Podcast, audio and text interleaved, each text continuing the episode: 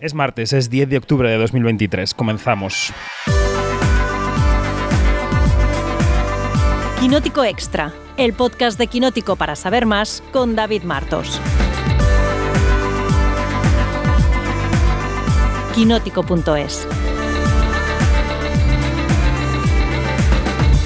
Y en este capítulo eh, de Quinótico Extra vamos a charlar eh, largo y tendido con Paula Ortiz que este, em, que este miércoles, o sea, mañana, 11 eh, de octubre, estrena, estrena película y nos hemos encontrado con ella en la cafetería y librería 8 y medio.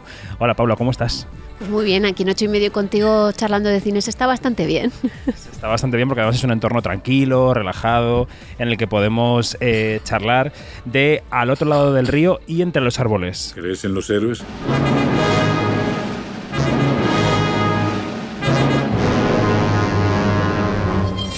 Creo en el coraje humano. Pero he visto que sirve de muy poco en la guerra. ¿Las pastillas que tomas te ayudan con las náuseas o con el dolor? Deberías estar ingresado ahora, hoy. Y tienes que dejar de beber. Te acabará matando. A lo mejor me relajo el fin de semana. Iré a Venecia a cazar patos.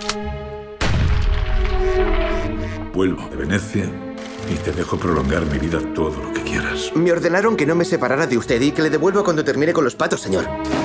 Coronel. No importa una mierda lo que te hayan ordenado. ¡Coronel, espere! No ha venido a Venecia solo a cazar patos, ¿verdad? ¿Has oído hablar de una ejecución en masa del 43? Ah, sí. Usted es el famoso coronel Canwell. Sí, por el momento. ¿Se encuentra bien? ¿Voy demasiado rápido? Tengo una sugerencia que hacerte. ¿Por qué no te enseño mi hermosa ciudad? Lo he dicho bien. Lo has dicho muy bien. Que es un título, no es fácil, es un título muy largo, que suena muy literario y muy poético, pero en realidad es una orden militar. Es la orden que da el protagonista, el coronel Cantwell, a sus soldados, que les dice, id al otro lado del río y guareceos entre los árboles para intentar salvar la vida. Una orden que resulta fallida y, y que causa la muerte de 800 chavales. Que genera un trauma a este personaje. Bueno, para que nos entiendan quienes nos escuchan, esto procede de una novela de Hemingway. Que, que además he leído que no fue de las más eh, aceptadas por la crítica, sobre todo en Europa, que en Estados Unidos cayó un poco mejor, pero que en Europa fue una novela muy criticada, que está ambientada en Venecia. Eh, hablaremos de todo eso, de la Venecia vacía y pandémica que se ve en la película, pero vamos a empezar, si te parece, por el principio. ¿Cuándo se cruza este proyecto en tu carrera? ¿Qué es lo primero que tú eh, recibes sobre este proyecto? Pues a mí me mandaron un, un guion que era una adaptación homónima de esta novela en 2000 allá por 2018, que yo estaba con otro proyecto que no salió. Y me lo leí. Bueno, primero yo pensé, ¿por qué me llaman a mí para adaptar a Hemingway?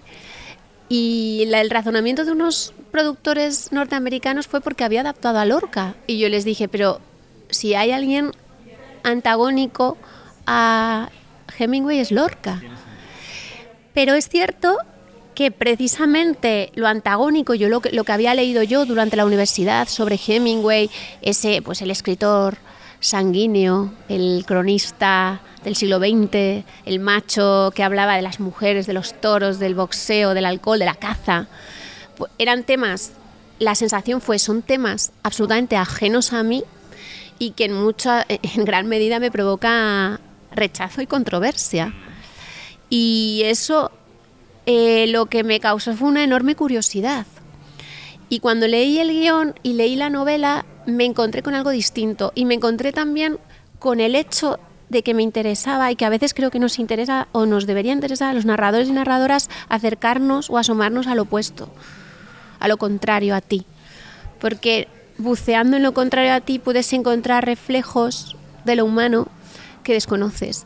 Entonces, eso es algo que fue un motor muy fuerte desde el principio y que luego cuando leí el guion y la novela me encontré con un Hemingway, un personaje que era un alter ego absoluto de sí mismo y de un momento de su vida final en el que él ya eh, estaba en decadencia y se derrumbaba y se desmoronaba y se preguntaba sobre si todas esas luchas habían merecido la pena.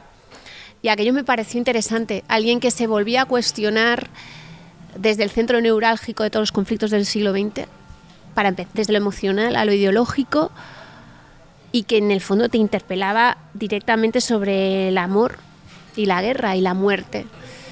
Entonces creo que es difícil quedarse fuera de eso.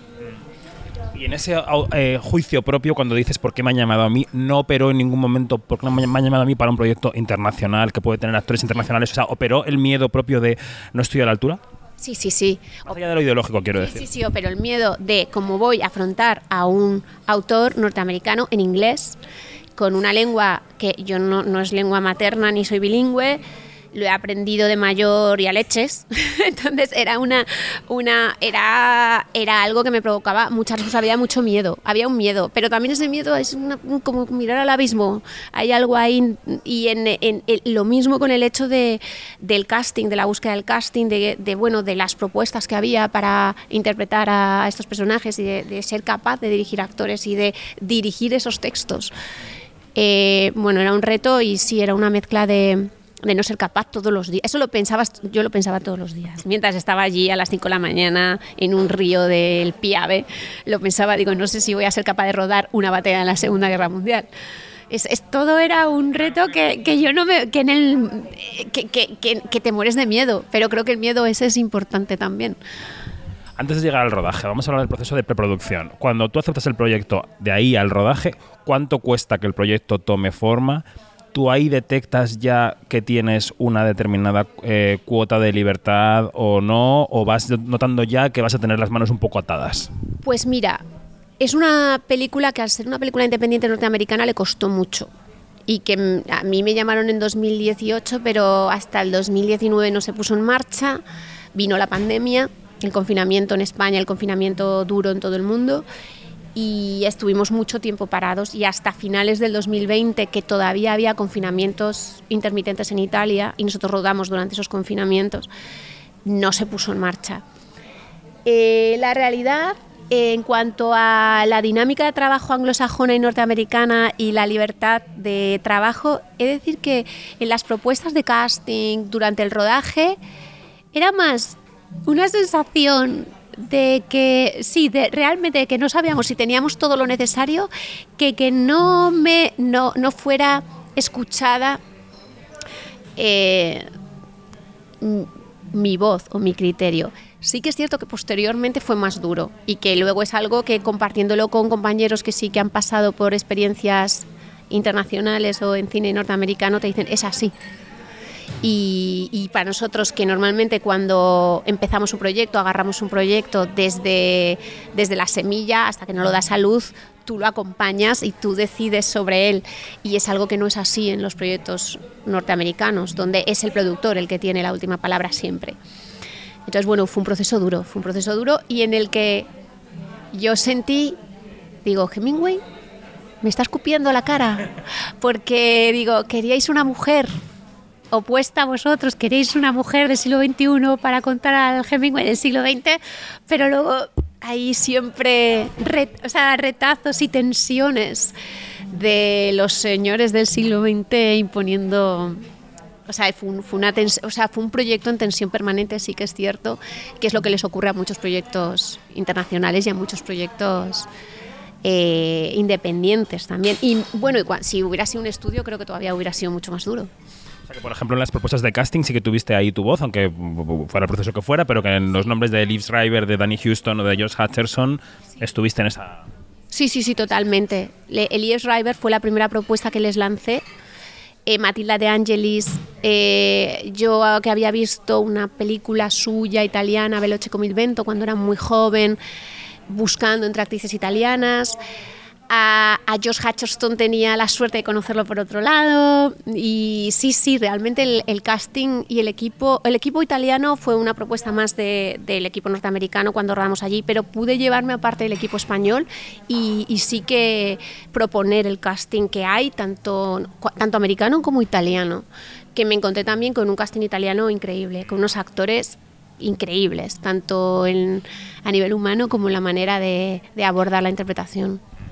Llegamos al rodaje, ya digo que en la película se ve una Venecia preciosa en blanco y negro y totalmente vacía, que entiendo que esa posibilidad, o sea, quiero decir que, es que, se podrá vaciar en un momento no pandémico y se podrá poner unas vallas, pero que en los confinamientos sería más fácil. Yo, por ejemplo, fui a la, a la muestra de Venecia del 2020 y recuerdo que nunca he visto Venecia más vacía y que me pareció maravilloso estar, ¿no? Pero bueno, eh, ¿cómo, ¿cómo fue el rodaje? O sea, si ahora tú piensas en el rodaje, ¿qué, te viene a la cabeza? ¿Te vienen flashazos de eh, los días interminables que son cualquier rodaje o fue especialmente duro por alguna razón? Fue un rodaje muy duro por lo que dices, porque fue un rodaje pandémico y fue un rodaje en confinamiento. El equipo nunca nos pudimos echar una cerveza juntos. Era un momento en el que había un confinamiento durísimo, eran intermitentes, pero era un confinamiento donde todo estaba cerrado, no había turistas, pero tampoco había casi habitantes en Venecia, que son los que trabajan en hoteles, en restaurantes, todo estaba cerrado, las tiendas. Venecia estaba completamente vacía, las calles estaban vacías y los carabinieri, si no tenías una carta de trabajo, no te dejaban circular. Eh, curiosamente, el cine se mantuvo como actividad es- esencial para el gobierno italiano, entonces se podía rodar. Y era. Entonces hay algo muy contradictorio, muy hermoso y muy aterrador, muy angustioso también en haber rodado en una Venecia casi siempre de noche, invernal, con mucha niebla y, con, y donde eras consciente de que el único ruido que sonaba en toda la ciudad en esa noche eran los pasos de los actores en la escena. Era muy contradictorio, era, era hermosísimo y era, era mu- muy aterrador, porque Venecia cuando se calla el ruido surge de una manera probablemente todavía más hermosa, todo ese arte, esos siglos de belleza y de arte, pero también surgen los gritos de los muertos en el canal, de ser una ciudad que se ha creado también desde las guerras, desde las muertes, desde las traiciones. Y es todo eso cuando se vacía, lo notas. Y haber notado todo eso, pues yo ahora lo recuerdo como algo, como un privilegio, pero fue muy durísimo, fue muy duro. Fue duro físicamente, fue duro mentalmente. Yo tuve el COVID allí también, lo tuvimos todos. Claro, supongo que también sería un rodaje duro para los actores, actores que que por mucho que se sometan a las eh, inclemencias de los rodajes habitualmente, pues son los actores norteamericanos, pues, pues tienen sus peticiones y tienen sus maneras y sus vías. ¿Cómo fue la relación con ellos en el rodaje? Pues la verdad es que fueron unos actores que se comprometieron absolutamente con, el, con, con la película. Es que fue una, fue una época tan extraña. Estábamos encerrados en, una, en Venecia, en una ciudad, iba a decir, que no era una ciudad, era Venecia, ese vortex, solos. Liev Schreiber y yo éramos vecinos y pasábamos todas las noches juntos hablando de la película, hablando de Hemingway, hablando de las luchas antifascistas. Entonces eh, nos convertimos en una burbuja extraña. Matilda de Angelis también, porque cuando ya se vino con nosotros, porque ya vive en Roma, ya se vino allí, cuando llegó, yo recuerdo perfectamente el día que llegó Josh y como, bueno, todavía estaba en cuarentena, nos saludamos desde la ventana. Eh, fue una experiencia en la que se generó una burbuja muy fuerte entre nosotros y el, el- compromiso fue absoluto. Vivimos por y para esa Venecia de 1946 en la que creíamos que estábamos vi- viviendo realmente. Ellos, he de decir que son unos actores de una pasta, o sea, de una estirpe salvaje, como dramáticamente todos los que están en esta película, los protagonistas de manera muy particular, son gente de una exigencia dramática, de una exigencia consigo mismos y con la película y contigo, de, los que, de la que yo he aprendido muchísimo. Y ahora es uno de esos sí que ha sido una experiencia que agradezco mucho y en otro idioma. O sea, que obligaba a ser mm, todavía a un esfuerzo mayor en la comunicación, en la finura, tal y como escribe Hemingway.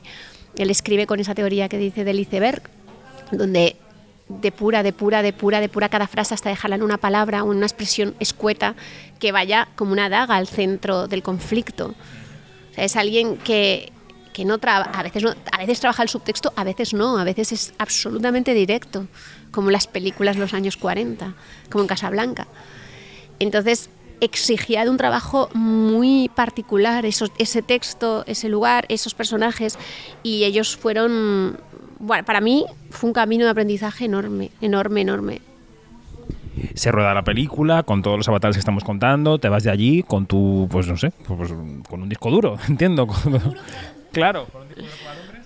Y, mm, y te, y- y te pones a montar inmediatamente o pasa tiempo o cómo es el proceso de montaje en el que yo creo que empiezan un poco los conflictos. ¿no? Sí, fue una película que, que, bueno, el rodaje fue durísimo y larguísimo porque tuvo muchísimas interrupciones también por enfermedad. Bueno, a Liev le operaron de una rodilla durante el rodaje, tuvimos tuvimos a la eh, mientras aquí estaba la Filomena, tuvimos nuestra gemela en Italia. Eh, es un rodaje que fue larguísimo y costó mucho tener el material. Y nada más acabar el material, yo tenía aquí eh, un proyecto que era Historias para no dormir, que se rodó inmediatamente. Y entonces el material fue a Londres y, y- y lo acometió eh, un montador que se llama Stuart Baird, que es un montador mítico de la historia del cine, que hizo Superman 1, Ley de Halcón. Y, y- realmente entre, lo, entre la dinámica de trabajo anglosajona y, real, y el hecho de que seguían en confinamiento en Londres y hacían falta 14 días, tú tenías que estar 14 días confinada antes de poder ir a editar cada vez que viajabas que fue muy difícil. Fue muy difícil y lleno de, de debate, de conflicto, de, un proceso muy largo y muy, bueno, muy duro. Luego poder sacar adelante la película en todas sus fases de postproducción, muy largo también. ¿Y por qué ha sido eso? Es decir, tu decantación, ¿cuál es? ¿Es que es, es- es ese factor que dices de la pandemia que dificultaba los procesos de comunicación? ¿Fue en algún momento una desconfianza hacia ti que tú sentiste? ¿Fue una desconfianza hacia ti por ser mujer incluso? Eh, ¿Qué sentiste? Sí, sí, sí. David ya sabe, porque ya le he contado. Ella, ella puede decir lo que ella quiera. Pero yo, Hay libertad. Estamos en Madrid. Sí, exactamente. No, la realidad es que yo lo que sentí y, y veníamos del Me Too y dije, bueno, aquí acabado, aquí desemboca el Me Too. Podéis entrar, hijas mías, al cine siempre y cuando hagáis lo que tenéis que hacer, toquéis los temas que tenéis que tocar, que es algo que yo siento un poco. Y, ah, muy bien, directora española, good job, me dijeron, muy buen trabajo. Pero ahora deja que nos encarguemos eh, pues los Hemingway que vuelva que vuelva el criterio a los productores masculinos de, de antigua tradición. Y para mí, y esto te lo cuento porque es verdad que ha sido, cre- creo que es interesante el proceso además y, y a mí a mí se me hace interesante ahora haberlo vivido y contarlo como eh, in- inmediatamente lo viví muy mal y hay un momento en que como fue tan largo te recuperas y lo luchas. Sí, he de decir que Lee Schreiber me apoyó muchísimo en intentar un corte de la directora y, y que luego eh, hubo, precisamente por, por haber tanta tensión, hubo que hacer acuerdos y me- estoy contenta de haber luchado ciertas ciertos matices que no había en el, el montaje que, que- que se va a ver en el cine no es el mío pero tampoco es el del, el del montador O sea, es una zona intermedia. es una zona intermedia. Es algo que llegamos, pues bueno, a luchar matiz tras matiz de emoción, de temática, de, peso de género. Había muchos elementos ahí que fueron luchados y que ahí yo aprendí a decir, bueno, esto va de esto, porque hasta ahora yo había hecho películas muy pequeñitas con, con Bitim, con, con, junto con Alex Lafuente, que es mi socio con el que yo había hecho La novia y ahora he hecho Teresa, con el que vamos de la mano, hemos hablado mucho, sabemos qué película queremos hacer y hay una confianza y una libertad absoluta porque se ha hablado mucho de qué película se quiere hacer y no hay conflicto en eso. Tenemos conflictos porque hacemos un cine pobre, pero y nos falta, Toda la escasez. Exactamente, cine independiente, cine pobre, pero, pero no hay un conflicto eh, emocional, ideológico, eh, ontológico a veces. Y aquí sí que lo había y creo que hay algo que sí que a mí me hizo reflexionar del hecho de, sí, sí, eh, la, la- la introducción de las mujeres al cine, pero realmente nos estáis dando la voz. Y creo que ese es un debate que es interesante abrir porque no siempre, porque luego yo he escuchado muchas entrevistas y podcasts de Lindsay Ramsey, de directoras a las que admiro profundamente, la propia Jane Campion, que, que hablan de esto. Y digo, la propia Isabel Couchet, eh, es en, en- en producciones internacionales. eh, ostras, Si no te lo montas tú, tu voz está en peligro. está en peligro y hay una parte que está en peligro por desconfianza hacia el hecho de que las mujeres eh, conduzcamos grandes barcos y hablemos de cuestiones centrales del conocimiento, que no salgamos de los temas femeninos. Ahí, bueno, Barbie ha sido una brecha ahora fuerte, pero sigue habiendo un tema, por ejemplo, de lo femenino, el hecho de si tú querías que yo contase la masculinidad de Hemingway, tienes que dejármela contar. Si no, estás queriendo contar tú a Hemingway desde tu generación y desde tu identidad norteamericana y masculina. Entonces, ahí hay una debates muy interesantes que no siempre quieren tener los productores, pero que son los que están en debate. Y eso a ti, en tu carrera, claro, ¿qué te ha provocado? ¿Te ha provocado una especie de repliegue, de decir, pues me vuelvo a mis temas un poco apaleada porque esto ha salido mal y voy a hablar de lo que tal y a sacar adelante mis proyectos pequeños en España? ¿O lo que te ha provocado es, son, son las ganas de, de dar esa batalla otra vez y, ganarla? A mí, a mí me dan las ganas de dar la batalla otra vez de dar la batalla. Y sí que es cierto que después tenía otro proyecto pequeño que me ha permitido volver a... Pero eh, Teresa, que es la película que rodé después y que sale ahora, no la hubiera rodado igual, no la rodé con la misma actitud que, que rodé La novia, por ejemplo, por haber pasado por esta experiencia. Y la que, roda, la que hemos rodado este verano, Hildegard, que tiene también una vocación más grande, pero desde otro lugar, porque la, las las grandes capitanas de ese proyecto son todo mujeres para empezar a hablar y lo han hecho desde otro lugar. Pero sí que para mí la reacción es no. Tenemos que ir al centro del conocimiento, al centro de los temas, al centro del mainstream, al centro de muchas cosas y no, no replegar hacia, hacia lo pequeño. Sí, sí, de pronto tu momento vital, tu sensibilidad, eh, la chispa que te ha desembocado una película, tu propia sensibilidad te lleva hacia un... Porque hay todo tipo de cines y todo, todo, todo cine es necesario enriquecedor. Pero en mi caso no, no es replegar, es al revés. Es, yo creo que tenemos que intentar hablar de todo y hablar en grande y en pequeño, no solo en pequeño. Y más allá del plano ideológico, eh, hablando de tu carrera, yo viendo la película he notado eh, una madurez técnica en ti. Quiero decir que yo, en la manera de rodar, no será tu corte, pero los planos son tuyos. Y he notado, o sea, ¿qué has aprendido como directora en el durante de esta película? Esto hablamos, hemos hablado del, del, gran plan, de la estrategia, de la manera de enfrentarse al proyecto, pero digo, casi técnicamente como directora, ¿qué te ha aportado eh, esta película?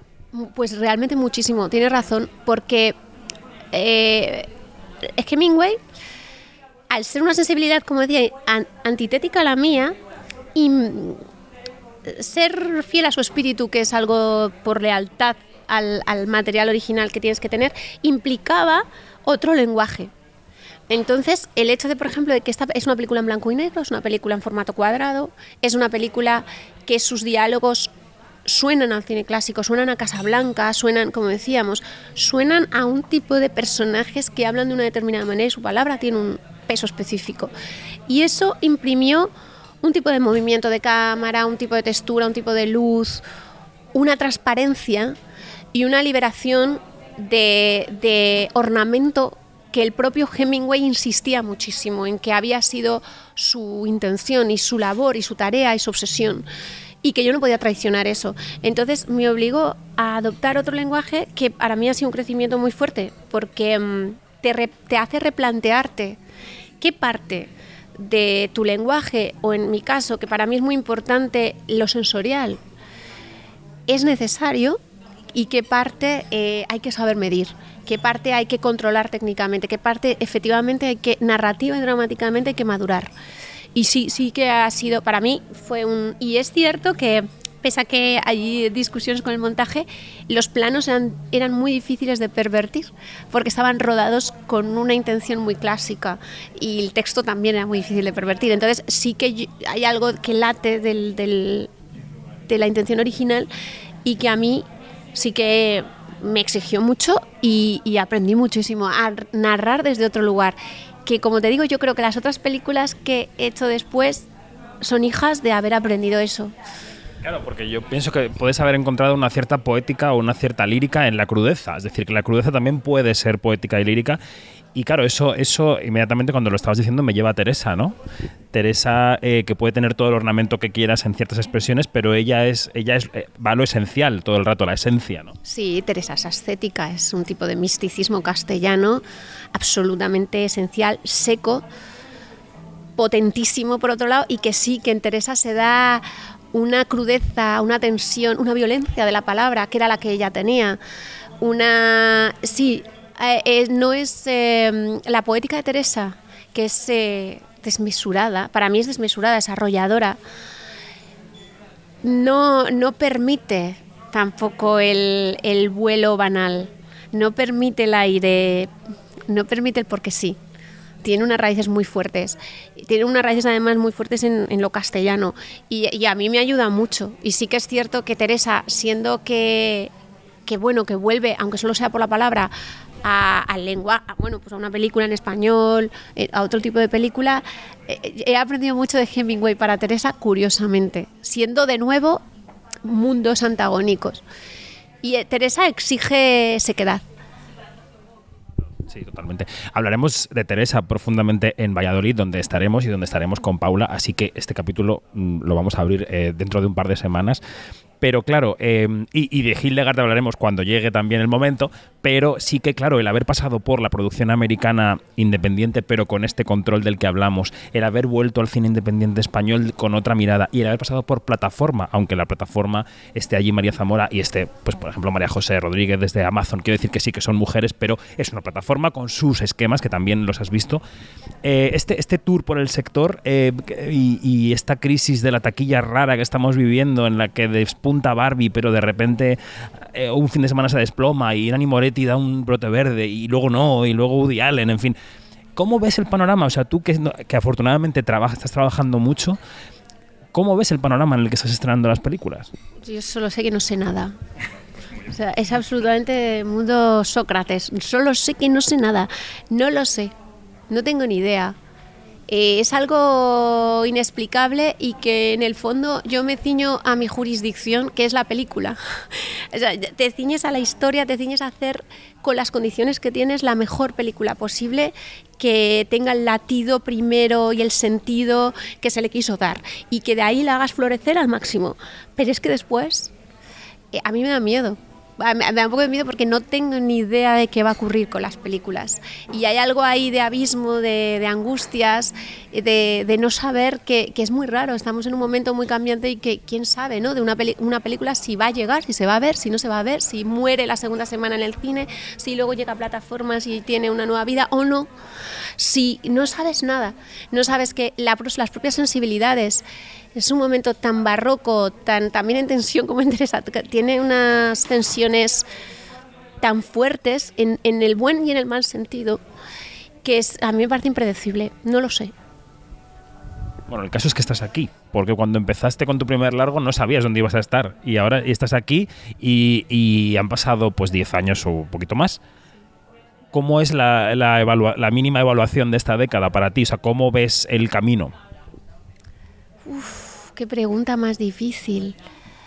Pues es que han sido 10 años de vida en el cine, vida que ha sido por y para el cine, que mientras tanto la vida pasa, he tenido un niño, que es mi centro de gravedad permanente, pero lo único que me obsesiona, fíjate, siempre cuando haces las películas piensas mucho en cómo se verá esto dentro de 10 años, y cómo las ves cuando tú echas la vista atrás, si lo que querías contar sigues queriéndolo contar. Y es verdad que todo lo que he contado no me arrepiento, no me arrepiento, cambiaría muchas cosas. Ahora que sé errores del camino, digo, ojalá hubiera sabido muchas cosas antes, pero esto es lo que pasa siempre. Eh, cambiaría cosas de todas las películas pero lo que quería contar lo sigo queriendo contar y eso es algo un poco que me tranquiliza. Y además es que sales dispuesta a dar la batalla en los siguientes años, los que sean. Sí, sí, sí, la vamos a dar la batalla. Y sé que hay más gente dispuesta a darla. Pues ha sido prácticamente media hora de charla con Paula Ortiz, que estrena película este miércoles, eh, al otro lado del río y entre los árboles, que me ha costado aprenderlo, pero lo he aprendido. Y, enseguida Teresa en Valladolid y luego ya seguimos con el montaje de Hildegard, o sea que seguimos contigo permanentemente. Pues yo todas las veces que queráis, ojalá os guste nuestro Hemingway, porque realmente creo que merece la pena zambullirse en esa Venecia fantasmal un rato. Sí, sí, no, no, la verdad es que la película es un viaje eh, y yo recomiendo además que se vaya con eso, con la mente dispuesta a esos callejones eh, solitarios que yo parcialmente viví en 2020 y que recomiendo que la gente lo vea en la peli. Así que Paula, gracias por todo. Pues muchas gracias a vosotros.